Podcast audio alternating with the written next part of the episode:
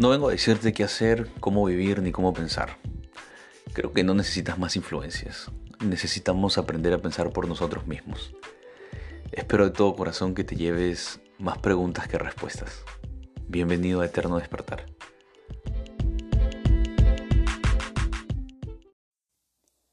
Hola, ¿qué tal amigos? Gracias por estar escuchando el quinto episodio de Eterno Despertar. Les saluda Leonardo Espinosa. Y bueno, es cierto, estuve desaparecido las últimas semanas. Estuve ocupado en algunas charlas, eh, cursos o certificaciones, pero ya me vengo organizando de una mejor manera pues, para poder subir un nuevo episodio cada semana. Y hoy me parece importante poder conversar sobre esa premisa, obligado o decidido. ¿no? Eh, es algo de lo que me he venido encontrando últimamente eh, en las diferentes actividades que hago en el día a día y en las diferentes conversaciones que tengo con la gente. Es, un ámbito bastante delicado, es un ámbito también bastante frecuente en nuestro día a día. Y lo primero, lo obligado, tiene que ver con todas aquellas cosas que hacemos porque creemos o siempre creímos que debíamos hacerlo o porque no lo queremos hacer pero tenemos miedo de lo que pudiera pasar si dejáramos de hacerlo. Y la otra parte tiene que ver con decidido, con qué cosas has decidido, qué cosas has elegido hacer, qué cosas has elegido disfrutar, qué cosas has elegido realizar. Uno tiene que ver con un tengo que, debo hacer, y el otro tiene que ver con un quiero hacer, prefiero, disfruto. Son claramente dos usos del lenguaje totalmente diferentes. El primero nos conecta con una sensación de carga, con una sensación de obligación, con una... Corporalmente nuestro cuerpo no es el mismo cuando hacemos algo por obligación que cuando hacemos algo que hemos elegido hacer. Emocionalmente tampoco somos los mismos. La emoción tiene que ver con cumplir algo, cumplir una pauta, ¿no? cumplir un listado. Y la elección tiene que ver con estar cumpliendo con un propósito, con cumplir con un plan, cumplir con algo que has diseñado. Quería abordar este tema porque es importante para nuestro liderazgo, para las cosas que venimos haciendo, independientemente de los ámbitos en los que te muevas. El tema de la obligación es, eh, eh, una pregunta que me parece muy importante resolver. Es, ¿por qué siempre estoy buscando tiempo para mí si todo el tiempo que tengo es mío? Es una pregunta que me vino a la mente a medida que venía eh, revisando este tema. ¿Por qué siempre estamos buscando tiempo para nosotros si todo el tiempo que tenemos es nuestro? O sea, porque siempre estamos buscando estos huecos para ir al cine, para, para comer, para prepararnos algo, para relajarnos, para creer que disfrutamos ese espacio. Si todo el tiempo no es, es nuestro. ¿Eso qué quiere decir? Que los momentos en los que no estamos viendo la película o no estamos jugando o no estamos descansando, no son momentos que disfrutamos, no son momentos que apreciamos, no son momentos que nos traen satisfacción.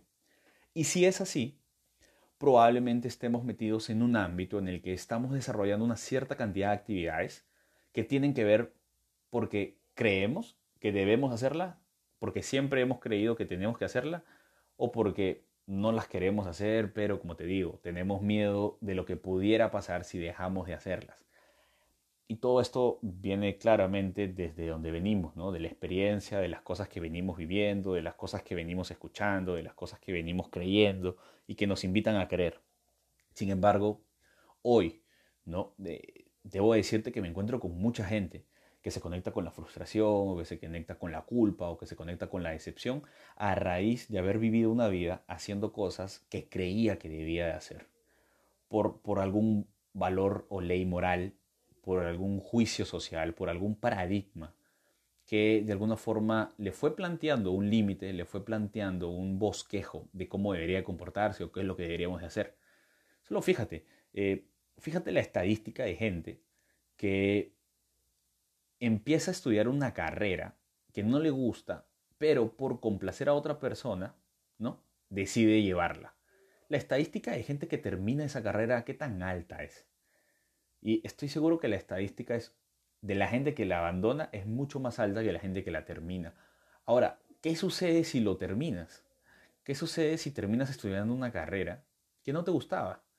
Estás en el límite, primero, de empezar a hacer algo que realmente te gusta hacer o de dedicarte por el resto de tu vida a algo que no elegiste hacer y que puede que no te traiga disfrute y que puede que no te traiga satisfacción. Entonces, es importante eh, revisar este ámbito lo más temprano posible porque a medida que vas dando pasos de ciego, ¿no? esos pasos en los que no sabes qué hay más adelante, pero haces un paso por fe, eh, se te van abriendo puertas. Y sí, sinónimo de que se te abran puertas no necesariamente es éxito. Pues te pueden ir abriendo puertas, pero puertas hacia un camino que jamás imaginaste y que jamás te llenó, jamás te llegó a complacer. Entonces cuando alguien me pregunta, Leo, ¿por qué haces lo que haces? Yo digo, porque quiero hacerlo, porque lo disfruto, porque elijo hacerlo. ¿Qué? Y no hay cosas que yo hago porque debo de hacerlas o por obligación o que no quiero hacerlas, pero eh, me da miedo lo que pueda pasar si dejo de hacerlas. Sí, hay cosas que hago porque elegí hacerlas y hay cosas que hago porque de alguna u otra forma hay algo que me obliga a hacerlas. Y la, y la forma más sana de obligarte a hacer algo tiene que ver con una palabra tan cliché, tan comercial como lo es la palabra propósito. ¿No? Hay un libro que se llama Empieza por el porqué y tiene que ver con definir, definir por qué haces lo que haces, defines qué es lo que vas a hacer en la semana. Está perfecto. La planificación, la organización, la administración del tiempo te invitan a ser más efectivo con lo que vas a hacer. Pero mucho más importante es saber por qué haces lo que haces. Porque realmente eso es lo que le ha sentido a hacer cosas por obligación o hacer un poco de sacrificio. Porque este, este audio no está solamente diseñado para que te dediques a hacer cosas que te gusten. Porque imagínate, si todos haríamos solamente las cosas que nos gusten, muy, poco, muy poca cantidad de nosotros lograría lo que tanto quiere. En términos monetarios, en términos de trabajo, en términos de familia, en términos profesionales. Si todos nosotros solamente nos dedicáramos a hacer cosas que nos gustan, muy pocos de nosotros alcanzaríamos eso que queremos. Entonces lo importante es definir por qué haces lo que haces, el propósito de vida. Y el propósito de vida es algo que le da mucho sentido a tu vida, pero por otro lado veo que también angustia mucho a la gente. La gente, eh, me he encontrado y he conversado con gente que anda angustiada por la vida porque dice, no encuentro mi porqué, no sé por qué estoy aquí. Toda la gente me dice que hay un porqué, pero no lo entiendo. ¿Cuál es ese porqué? ¿No? Y no encontrarle sentido a su vida hace que su vida sea angustiante. Y no quiero llevarte por ese lado, pero quiero darte una pauta. Si es que todavía el día de hoy estás en este minuto del audio y aún no has descubierto cuál es tu propósito, y todo el mundo te dice, tienes un propósito, cuál es tu propósito, tienes que tenerlo para avanzar en la vida, sin un propósito no avanzas, tranquilo, tranquila. Pero te doy una pauta. Nosotros avanzamos acercándonos al placer o alejándonos del dolor. Una u otra hace que te muevas y una u otra engloba lo que es nuestro propósito. Nuestro propósito poco tiene que ver con lo que sabemos hacer, nuestros talentos, por lo que nos paga. Esa es una misión. Y es increíble que tú puedas encontrar algo que te pague por hacerlo, que sepas hacerlo y que te apasione hacerlo. Esa es otra cosa. Pero el propósito de nuestra vida, esa pregunta de cuál es el sentido de que yo esté en este mundo. O sea, cuál es la respuesta que yo viva, que yo respire, cuál es mi misión en la vida es probablemente algo que responda a que te acerque a algo que te dé placer o algo que te aleje del dolor. Por ejemplo, hay gente que hace lo que hace para alejarse de una realidad dolorosa, para alejarse de una realidad, no sé, carente de, recursos, carente de oportunidades, o sin embargo de repente tiene gente cercana a la cual quiere ayudarlos a alejarse del dolor. No, no sé, quiere hacer eh, actividades sociales, ¿no? ONGs, ¿no? entidades sin fines de lucro. O hay gente que también se mueve por acercarse al placer, que es construir una vida con mayores oportunidades, con mayores placeres, con mayores capacidades, viajar por el mundo, vivir en una casa más grande, vivir con un mejor estilo de vida. Eso define realmente por qué vives aquí. Por ejemplo, si tú me preguntas a mí, ¿por qué haces lo que haces? Claramente tiene mucho más que ver con alejarme de una realidad o de una forma en la que he vivido mucho tiempo y en la que mis generaciones vivieron mucho tiempo, que considero que no trae buenos resultados. Pero todo lo que hago tiene que ver con eso, con alejarme del dolor, alejarme de una realidad que no me gusta. Sin embargo, hay gente que sueña con, con, un futuro placentero. Como te digo, los dos te mueven, pero parece ser que el ser humano lo moviliza más el dolor. E, el ser humano se mueve mucho más por evitar el dolor que por alcanzar un placer. Y, y, bueno, así es como hemos venido funcionando y así es como veo que funcionamos y así es como veo que funciona. Así que yo te invito a que puedas de alguna forma definir o revisar por qué es que haces lo que haces. Si eres de las personas que siempre busca tiempo para ti, ¿por qué lo haces? Si todo el tiempo que tienes es tuyo, quiere decir que el resto de tu tiempo está invertido en cosas que no son tuyas. Has seguido una ruta implantada, has seguido una ruta propuesta, estás haciendo cosas por el otro.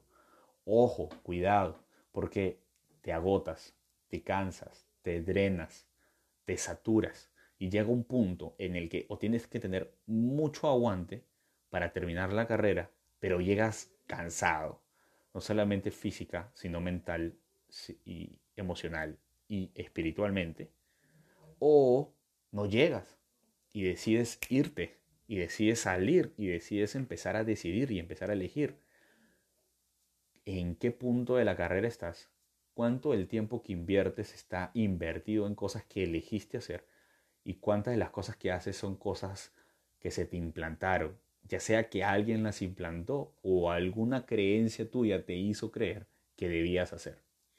Pero es esto, la mayor cantidad de tu tiempo está invertido en cosas en las que te sientes obligado o la mayor cantidad de tiempo está invertido en cosas en las que sientes que elegiste. Te dejo este breve podcast, espero que lo disfrutes, espero que te lleve a revisar algún ámbito ciego por ahí que antes no se haya revisado. Y si te sirvió, te gustó, compártelo con alguien más. Mi nombre es Leonardo Espinosa, esto es Eterno Despertar y estoy trabajando y agarrando nuevamente el ritmo de poder grabar al menos un audio todas las semanas para seguir compartiendo valor, porque a medida en la que yo grabo y comparto todas las palabras que están en mi mente, las interiorizo Así que esto es un ganar-ganar. Gano primero porque das y compartes tu conocimiento y tu valor y tu información o lo que tengas por decir. Y lo segundo es que eso te permite a ti también revisar. Me permite a mí revisar y ver en qué cosas invierto mi tiempo en las que me siento obligado y en qué cosas invierto mi tiempo en las que siento que he elegido. Y eso me permite hacer ajustes. Y eso es lo más importante. Así que gracias por estar escuchando este episodio y gracias por permitirme ser una mejor persona, un mejor líder, un mejor ser humano. Nos vemos en el camino. Cuídate mucho.